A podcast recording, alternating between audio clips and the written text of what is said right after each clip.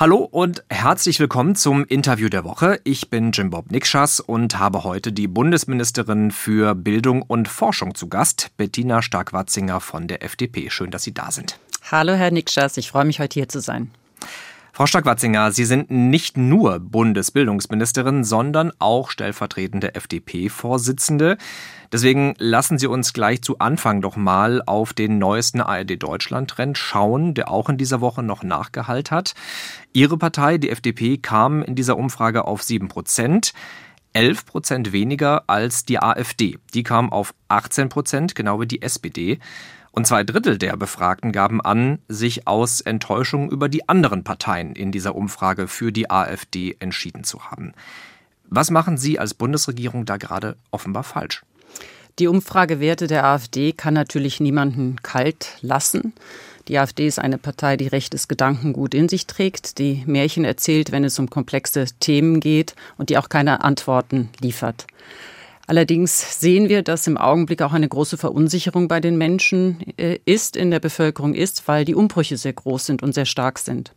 Und wir sehen ja auch im Deutschland-Trend, neben dem der Unzufriedenheit mit etablierten Parteien, sehen wir natürlich auch, dass die Fragen ähm, Energie, Energieversorgung, was heißt das für mich, plus die Frage Migration große Fragen sind. Und deswegen sind wir hier gefordert, ähm, jetzt im Rahmen der europäischen Verhandlungen zur Asylpolitik auch gute Regelungen zu finden, eine Zeitenwende in der Asylpolitik zu finden. Ja, wir haben eine klare humanitäre Verantwortung, der müssen wir als Land gerecht werden, aber wir müssen eben auch zeigen, dass wir kontrollierte Zuwanderung haben und da müssen die richtigen Signale gesetzt werden.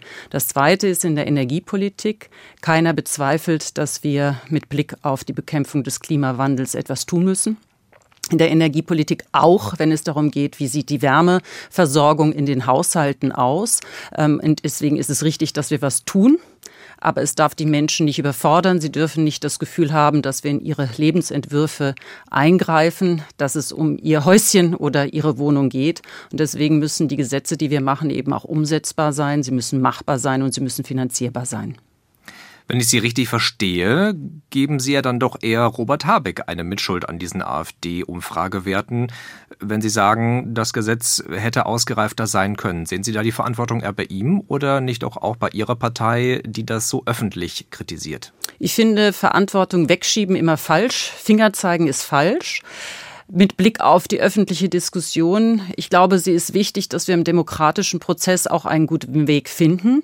Ähm, allerdings ist auch klar, mit einem streitenden Ehepaar geht keiner gerne Abendessen. Insofern sollten wir in der Sache diskutieren. Wir sollten aber nicht persönlich diskutieren, denn damit ist auch keinem geholfen. Hätte man dann nicht auch an Ihrer Stelle, sage ich mal, die Kritik an äh, Robert Habecks Gebäudeenergiegesetz intern, sage ich mal, in der Koalition regeln können, bevor man das öffentlich austrägt? Das Gesetz hat ja zu einem sehr frühen Zeitpunkt das Licht der Öffentlichkeit erreicht. Es waren noch sehr viele Punkte auch nicht klar und äh, die Debatte ist dann losgegangen und insofern ist es klar, dass die Fraktionen und die Öffentlichkeit natürlich bei einem Thema, das ja jeden in seinem ganz privaten Bereich betrifft, also Mieter, Vermieter, aber auch Eigentümer trifft, ähm, äh, sich darüber Gedanken macht, was heißt das für mich. Insofern war die Debatte öffentlich und da muss man sich dann auch positionieren. Aber sehen Sie ein, dass das bei den Menschen draußen ganz offensichtlich eher so ankommt, als ja, wäre die Ampelkoalition sich da überhaupt nicht einig und als würde vielleicht auch gerade die FDP äh, da immer wieder Streit provozieren? Wir haben ja auch andere Themen wie den AKW-Streit unter anderem gehabt. Sehen Sie da eine gewisse Mitverantwortung?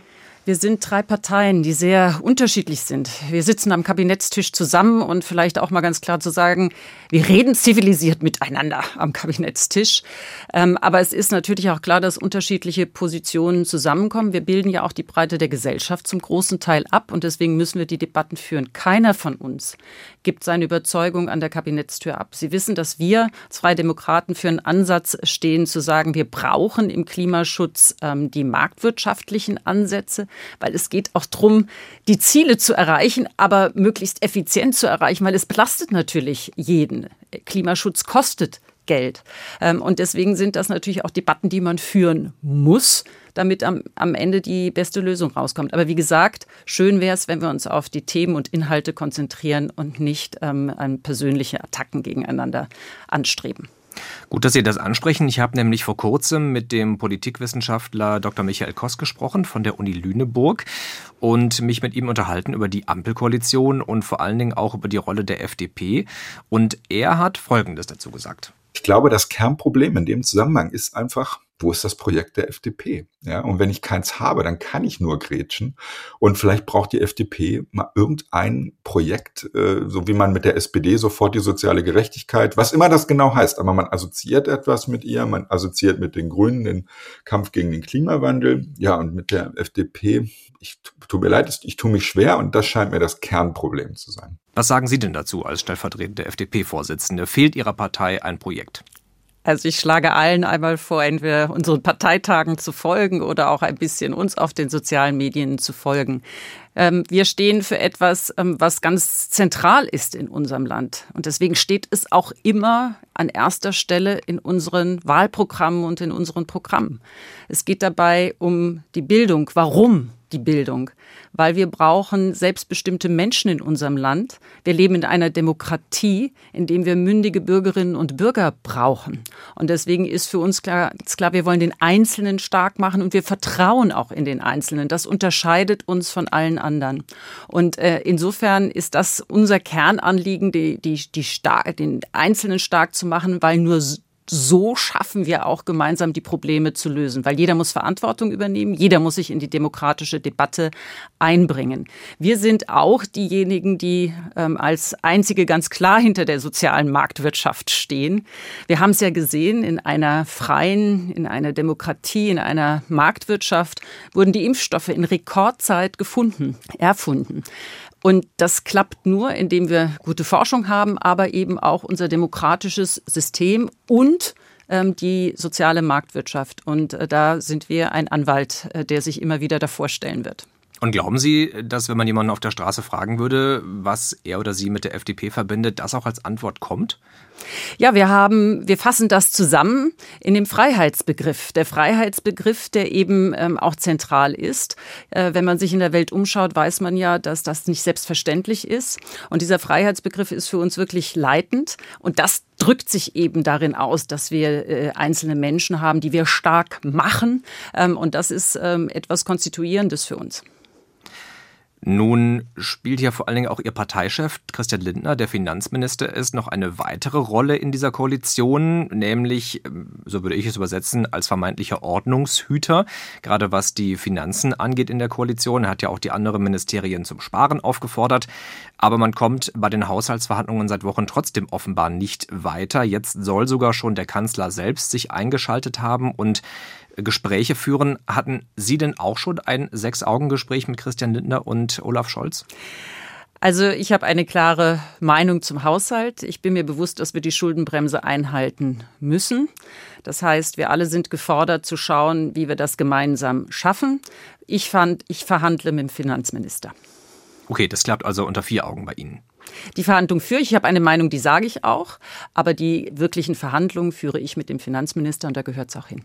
Was genau müsste sich denn insgesamt vielleicht ändern, damit sich nicht ein Fünftel der Befragten in so einer Umfrage wie dem Deutschland-Trend für eine in Teilen rechtsextreme Partei entscheidet? Was wäre da Ihr Fazit für die nächsten Wochen? Ja, wie gesagt, es gibt die Themen, die die Menschen beschäftigen und deswegen müssen wir in den letzten Wochen die Lösungen finden, die ähm, den Kontrollverlust, den viele spüren. Jahre der Pandemie, Jetzt äh, die Energiekrise, ein Krieg vor den Toren unseres Landes an den Grenzen von Europa. Insofern müssen wir hierauf die Antworten finden, aber Antworten, die die Menschen auch verstehen und die für sie auch planbar und umsetzbar sind. Und halten Sie an dem Ziel fest oder an dem Gedanken, dass die Ampelkoalition nicht für eine, sondern für zwei Legislaturperioden gerne gewählt worden ist? Ja, aus einem ganz bestimmten Grund. Wir haben schon viel bewegt, was in den letzten 16 Jahren in diesem Land nicht bewegt wurde. Denken Sie an die Planungsbeschleunigung. Da haben wir jahrzehntelang darüber gesprochen.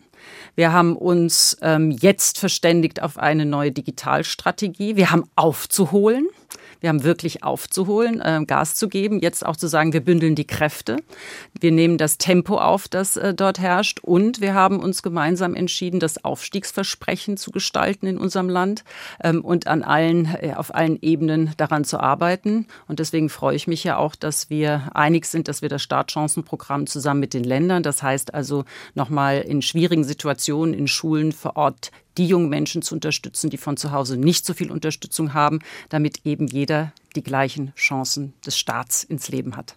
Darauf kommen wir nachher noch zu sprechen. Sie hören das Interview der Woche und deshalb schauen wir jetzt erstmal kurz auf ein paar Schlagzeilen aus dieser Woche. Frau Stark-Watzinger, ich würde mich freuen, wenn Sie zu jeder ungefähr einen Satz sagen könnten, das, was Ihnen einfällt zu dieser Schlagzeile.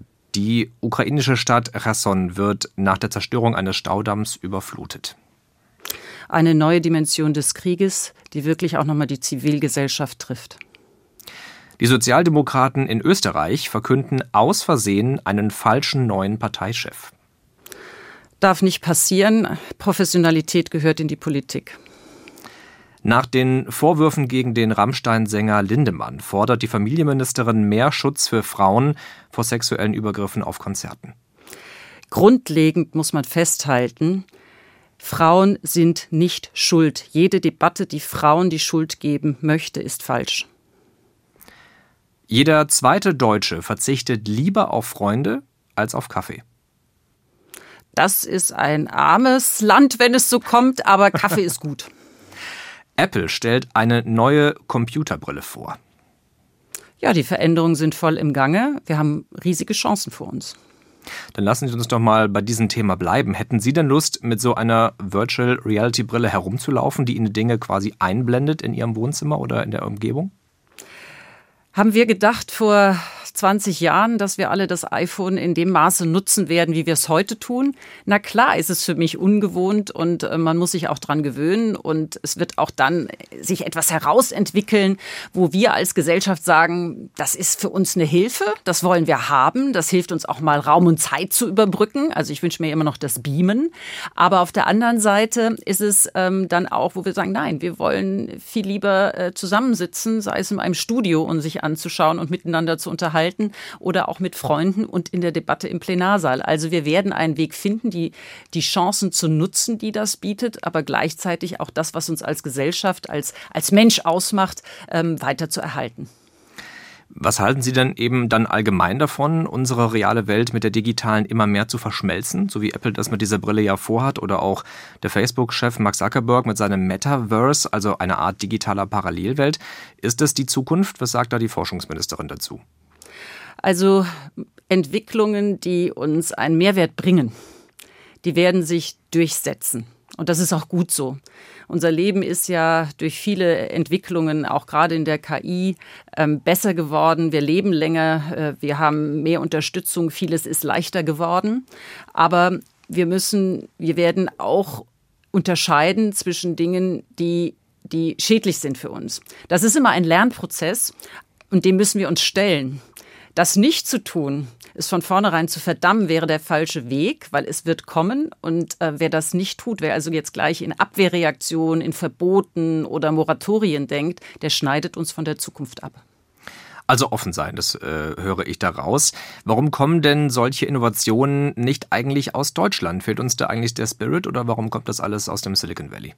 Ja, das Tempo ist natürlich enorm und wir sehen, dass in, in den USA, im Silicon Valley sich ja auch große Giganten herausgebildet haben, die gerade diese Plattformtechnologien auch besonders stark gemacht haben. Und zwar, wie man so schön sagt, äh, B2C, also vom Geschäft, vom Business zum Customer, zum Kunden.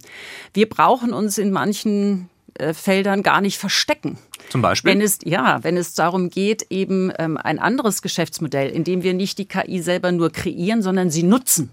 Im Bereich der Medizin, in anderen Bereichen, also B2B, vom Geschäft zu Geschäft. Da haben wir Nischen, in denen wir sehr, sehr gut sind. Deswegen sind, ist die Ausgangssituation im Augenblick herausfordernd.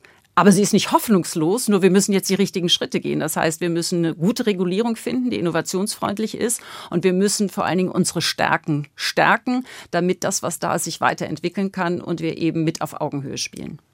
Aber wäre das nicht auch ein Problem, wenn wir sagen, okay, wir in Deutschland nutzen nur KI, die aber vielleicht dann in China entwickelt wurde? Absolut. Das ist richtig. Und deswegen müssen wir mit Blick auf das eigene Wissen, das wir haben, ähm, weiter uns unsere Anstrengungen, also sich ausruhen geht jetzt nicht, ist auch eine Riesenchance. Wir haben ähm, tolle Chancen, weil wir eben eine Open äh, Open Source hier sehr stark machen. Das heißt, wir können sehr transparente KI bieten. Wir ähm, müssen auch darauf schauen, dass wir eine KI entwickeln, die nicht verzerrt durch die Datennutzung.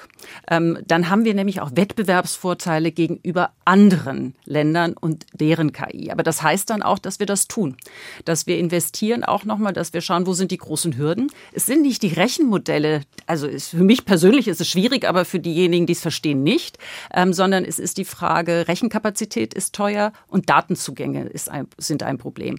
Und das heißt, da müssen wir jetzt in Deutschland, aber am besten in Europa die richtigen Schritte gehen, damit eben diese Geschäftsmodelle hier sich auch entwickeln können. Wie ernst nehmen Sie denn so Warnungen von den Entwicklern künstlicher Intelligenz selbst, die ja zuletzt auch immer wieder an die Öffentlichkeit kamen und die gesagt haben, dass KI gefährlich werden könnte? Nehmen Sie das ernst? Also Schreckensszenarien helfen uns nicht. Die KI ist eine äh, Technologie, eine Basistechnologie, sag mal, das ist wie Strom, der aus der Steckdose kommt. Das heißt, sie wird ja in alle Geschäftsfelder Eingang halten, in die Bildung, in jedes Geschäftsfeld, in jede Branche. Und das heißt, ähm, wir werden mit ihr umgehen können und müssen. Und deswegen ist es auch als Politiker hat man die Verantwortung, keine Schreckensszenarien zu verbreiten, sondern Lösungen zu bieten. Und deswegen so viel Terminator-Bilder, wie ich in den letzten Wochen gesehen habe, habe ich, glaube ich, in meinem ganzen Leben nicht auf einen Schlag gesehen. Ähm, das ist aber falsch falsch. Also äh, dieses äh, komplett äh, naiv daran gehen wäre falsch, aber es wäre genauso falsch, jetzt Weltuntergangsszenarien aufzuzeigen. Nun habe ich das Gefühl, dass Deutschland beim Thema KI aber selber nicht unbedingt vorangeht, sondern dass man eher nach Brüssel schaut, wo ja gerade an Regeln gearbeitet wird für den Umgang mit KI. Inwieweit sollte Deutschland sich da vielleicht ein bisschen mehr einbringen und wenn ja, in welche Richtung? Also sollte man Firmen vielleicht doch eher Verbote auferlegen, bei gewisse Grenzen setzen oder sagen Sie, das brauchen wir ja nicht? Also erstmal finde ich gut, dass der Digitalminister sich auch klar positioniert hat. Der AI-Act äh, in Europa ist der richtige Weg, weil wir müssen es europäisch regeln. Jedes Land von uns wäre viel zu klein. Wir müssen eigentlich mit unseren Wertepartnern weltweit zusammenarbeiten, um die richtigen Regeln äh, zu, äh, zu finden und dann auch zu etablieren. Wichtig ist schon mal, und das ist der richtige Schritt auf europäischer Ebene, dass wir nicht die Technologie als solche regulieren, sondern schauen, wo entsteht Risiko, also die Anwendungen uns anschauen. Und äh, dort, wo mehr Risiko ist, muss eben auch mehr Regulierung stattfinden. Aber es darf nicht zu innovationshemmend sein. Wir haben in Europa ja eher die Tendenz, das Risiko zu überregulieren, als zu wenig zu regulieren. So, und das heißt, man muss sich natürlich in den Feldern, es muss eine Transparenz da sein, es muss Vertrauenswürdigkeit da sein, die Daten, die genutzt werden, dürfen nicht verzerren. Und natürlich auch die Frage, wer trifft wann welche Entscheidung. Was darf KI entscheiden und was nicht, zum Beispiel in der Medizin, auch da muss man klare Regeln finden und am besten Kompetenzen bündeln. Was sollte denn KI aus Ihrer Sicht entscheiden können oder dürfen in Zukunft? Ja, also standardisiert Rechnungen rausschicken ähm, ist, äh, würde ich mal sagen, da braucht es nicht noch, dass ich drauf schaue. Aber wenn es dann darum geht, was eine große Hilfe ist, eben auch im medizinischen Bereich ähm, ähm, MRT-Bilder oder andere Daten zu analysieren, ist KI eine immense Hilfe. Trotzdem sollte der menschliche Faktor ähm, Arzt noch dabei sein. Also man muss unterscheiden, wie die Anwendung ist. KI-Programme wie auch ChatGPT zum Beispiel sind ja auch in der Lage, in Sekunden schnelle Texte zu erstellen. Haben Sie das selber eigentlich schon mal benutzt? Ich habe es ausprobiert. Und? Ich finde es ziemlich langweilig, was rauskommt. ich glaube, dass so die Inspiration, die man hat äh, als Mensch, das macht einen ja auch aus. Es, es, ist individueller dann. Aber es ist natürlich für Standarddinge schon eine große Erleichterung. Und ähm, wenn auch mal, es muss nicht ChatGPT sein, es kann auch äh, andere kluge KI sein, kann das schon sehr unterstützen. Sei es bei einer Recherche, wenn dann auch äh, die Programme so sind, dass sie nicht mehr so fehlerbehaftet sind. Ähm, aber auch, wenn Sie in die Bildung schauen, ähm, mit Blick auf individuelles Lernen, nochmal selbst lernen, kann KI eine große Unterstützung sein. Ja, gut, dass Sie es ansprechen. Ich habe auch überlegt, inwieweit das denn in der Schule mal ein Problem werden könnte, wenn äh, es Programme gibt, die Schülerinnen und Schülern das Texteschreiben abnimmt. Wird es zum Problem irgendwann? Ja, wir reden ja im Augenblick sehr viel darüber, was heißt das denn eigentlich für die Bildung und was heißt das eigentlich für das, was man noch ähm, an Arbeiten schreibt, also Leistungsnachweise. Ähm, das ist eine richtige Debatte, aber ich glaube, die können wir lösen, weil wir haben es auch mit dem Taschenrechner geschafft. Aber wir sollten uns ähm, viel überlegen, wie können wir es nutzen. Und deswegen finde ich auch toll, dass jetzt aus den Digitalpaktmitteln, Digitalpakt, der ja ähm, eine Bund-Länder-Vereinbarung ist, fünf Milliarden hat der Bund gegeben, auch Programme ähm, gemacht werden. Eine KI-Wolke, acht Länder haben sich zusammengetan, um eben individuelles Lernen äh, zu ermöglichen. Und zwar ähm, auch mit Programmen, die diesen Datenschutz haben, den wir ja auch haben. Es geht ja da auch um, um, um Persönlichkeitsrechte äh, und gezeigt haben, gut, jetzt noch in sehr begrenzten ähm, Modellen, aber das kann man ja jetzt dann äh, weiterfassen, dass wirklich die Lernleistung von jungen, äh, ähm, jungen Menschen um 30 Prozent gesteigert werden konnten. Also ähm, diese Chance sollten wir uns nicht nehmen. Deswegen finde ich es gut, dass wir da jetzt auch dran arbeiten. Ja, die Wirtschaftsweise Monika Schnitzer fordert ja schon einen früheren Einstieg, einen deutlich früheren Einstieg in den Informatikunterricht schon in der Grundschule. Stimmen Sie dazu? Also wir müssen die digitalen Kompetenzen unseren Kindern mitgeben, weil auch das sehen wir zum Beispiel in der Regulierung. Sie gibt uns Rechte als Bürger, als Bürgerin.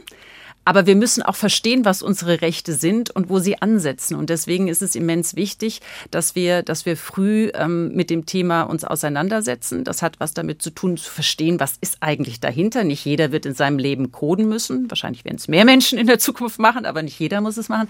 Aber mal verstehen, was passiert da. Aber auch, wie gehe ich mit den Medien um und wann setze ich es ein. Und deswegen ist KI in der Bildung und Weiterbildung eigentlich äh, der beste Faktor für Überforderung später und für Jobverlust und vor dem und die beste Ausgangsgrundlage, um mit KI umzugehen. Kurze Antwort: Tablets ab welcher Klasse? Eins, zwei, drei, vier? Kommt drauf an. Es geht nicht um noch schreiben lernen oder nicht schreiben lernen, aber man muss ja nicht den Atlas im Rücken, äh, im Rucksack mitschleppen. Also schon früh. Ja, man kann das früh nutzen. Außerdem wäre es aktuell und da würden nicht noch äh, Grenzen drin sein, äh, die schon seit einigen Jahrzehnten nicht mehr da sind das stimmt. Jetzt haben wir in unserem Bildungssystem ja aber noch ganz andere Probleme zuvorderst. Bildung hängt in Deutschland zum Beispiel immer noch sehr stark von der Herkunft ab. Viele Grundschülerinnen und Grundschüler haben Probleme beim Lesen, Schreiben und Rechnen. Sie wollen jetzt mit einem Förderprogramm vor allem an Brennpunktschulen dafür sorgen, dass sich das ändert. Bis zu einer Milliarde will der Bund da jährlich ausgeben, haben Sie angekündigt. Von den Ländern erwarten Sie zusammen dieselbe Summe. Aber es gibt immer noch, wenn ich das richtig verstanden habe, einen Dissens darüber, ähm, wie das Geld am Ende verteilt wird. Die Länder haben ja gesagt, sie würden es doch gerne weiterhin nach dem alten Muster verteilen, nach Einwohnerzahl oder auch nach Steuereinnahmen. Sie aber nicht. Erklären Sie uns noch mal ganz kurz, warum. Wir wissen aus der Forschung, dass ähm, die Herkunft im Sinne von Einkommenssituation zu Hause, ähm, Migrationshintergrund, das hat was mit Sprache zu tun, ähm, einen, einen großen Faktor spielen. Ist nicht ist nicht hundertprozentig, aber es spielt ein, eine, eine große Rolle. Und deswegen wollen wir eben die Mittel nach diesem Schlüssel plus auch äh, noch ähm, die Wirtschaftskraft des Landes verteilen. Die Länder haben ja auch schon gesagt, sie wollen einen Teil der Mittel eben nach den nach sozialen Kriterien, nenne ich es jetzt mal verkürzt, verteilen. Und ähm, jetzt werden wir gut verhandeln, damit ein gutes Ergebnis dabei rauskommt. Sie haben schon angesprochen, dieses Startchancenprogramm ist das zentrale Bildungsvorhaben Ihrer Koalition, startet aber erst nächstes Jahr im Herbst zu Beginn Beginn des Schuljahres 24-25. Und 2025 ist ja auch schon wieder Bundestagswahl. Ähm, ist das ganze Projekt dann vielleicht nicht ein bisschen vollmundig angekündigt? Sie sprachen ja auch von einer Bildungsmilliarde jedes Jahr, die es geben soll. Jetzt startet das Projekt aber erst zu spät. Also wir haben ja jetzt den Begriff schon mehrmals gebraucht. Man muss, glaube ich, noch mal sagen, was dahinter steckt, um auch zu zeigen, es geht nicht um eine Förderrichtlinie, die man vereinbart, um Projektförderung, sondern es geht ja um sehr viel Grundlegendes. Und das heißt, das ist also ein, ein Vorhaben, das umfangreich ist und vor allen Dingen, das auch viele strukturelle Veränderungen mit sich trägt. Mehr Freiheit für die Schulen, äh, auch die Möglichkeit zu gestalten. Und das braucht einen gewissen Vorlauf, aber es ist eben ja auch langfristig angelegt. Wir wollen ja nicht ein Pflaster kleben, sondern wir wollen wirklich nachhaltig verändern verändern. Ich wollte gerade fragen, hängt das Projekt auch mit dem Fortbestand der Ampelkoalition zusammen? Also wir sind uns einig, dass wir was tun müssen. Und insofern ähm, gibt es ja auch parteiübergreifend äh, das, äh, das Verständnis und auch das Ziel, dass wir das erreichen. Das war das Interview der Woche mit Bildungsministerin Bettina Stark-Watzinger. Vielen Dank. Gerne.